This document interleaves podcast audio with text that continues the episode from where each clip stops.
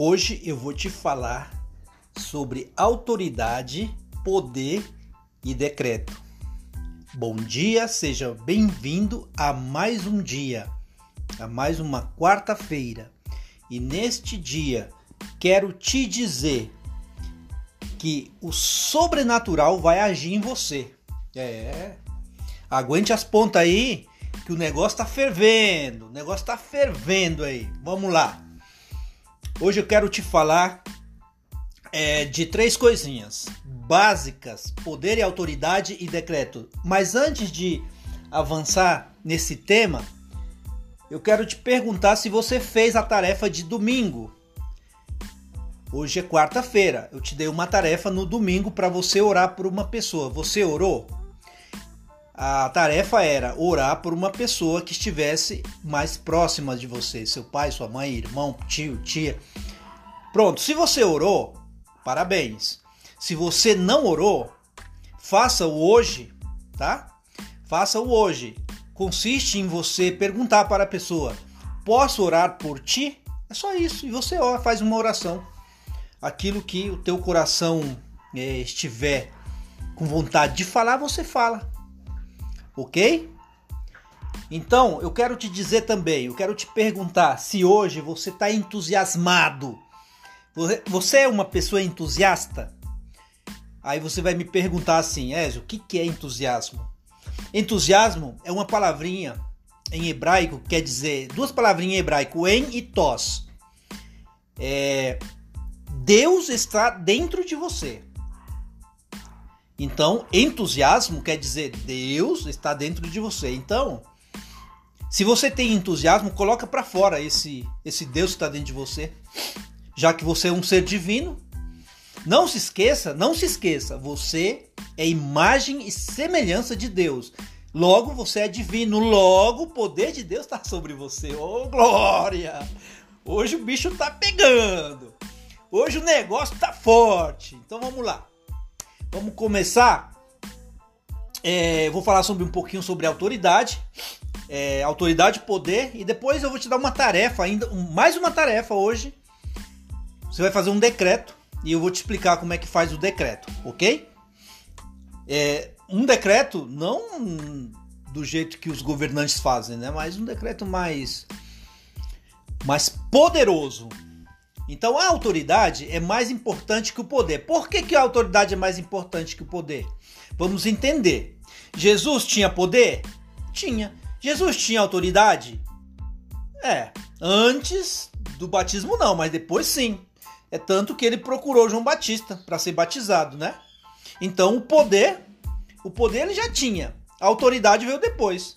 Quando você está debaixo de autoridade, você não precisa que o líder máximo esteja em frente aos seus olhos. Não precisa. Você apenas precisa virar a chave da autoridade, certo? Quando um governante é, tem autoridade é porque quem que o legitimou a essa autoridade? O teu voto, meu amigo, o povo. Por isso ele tem autoridade. Então a autoridade de Jesus é diferente da autoridade do homem. Ela é uma autoridade sobrenatural. Preste atenção, eu estou fazendo uma comparação aqui entre Jesus, entre o, o sobrenatural e o natural, que é o homem. Mas existe uma baita diferença e você sabe disso. Tem pessoas que precisam ver e sentir. Tem pessoas que estão debaixo da autoridade de Deus, que precisam apenas de uma palavra para ativar sua fé inabalável. É, muitas vezes eu ou você praticamente nos portamos igual o Tomé.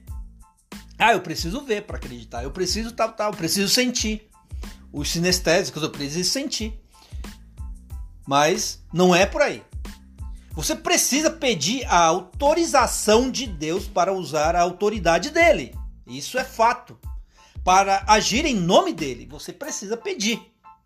Quando você está debaixo da autoridade de Deus, é claro que você vai arrombar todas as portas do impossível. Eu gosto dessa palavra impossível, né?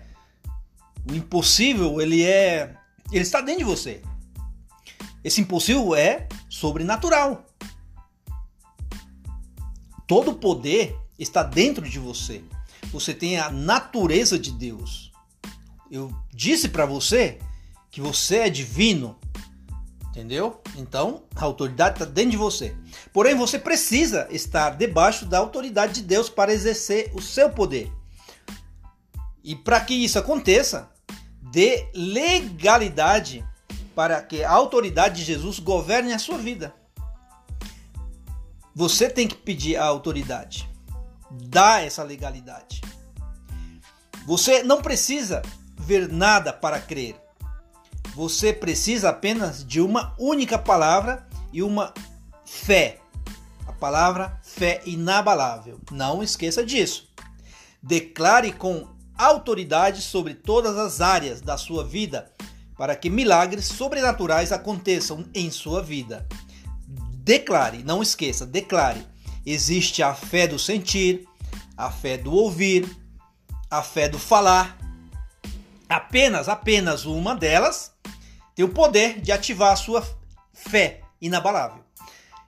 E você sabe qual é, né? Enquanto você andar sobre a dúvida, você nunca vai viver o sobrenatural em sua vida. O sobrenatural, viver o sobrenatural, é uma coisa estrondosa. Entendeu? Você está entendendo meu linguajar, meu amigo, minha amiga? Bom, eu vou te dar, eu vou te falar agora como é que você deve proceder para o decreto. O decreto ele é escrito, não esqueça. Quando você recebe um decreto governamental, presidente, é, prefeito, governador, ele faz por escrito. Ele o faz por escrito. E você o fará também por escrito. Mas aonde está essa legalidade? Está em Lucas 9, 1. Lucas, capítulo 9, versículo, verso 1. Diz assim: Jesus deu-lhes poder e autoridade sobre todos os demônios e para curar as doenças. Ok? Então, você precisa ativar o que está dentro de você. Aí você vai proceder assim: você vai pegar um papel e vai escrever: Eu, fulano de tal, fulana de tal, eu Vanessa de Carvalho, eu, de, é, Olinda de Oliveira, eu, João Manuel Francisco, eu, e assim por diante.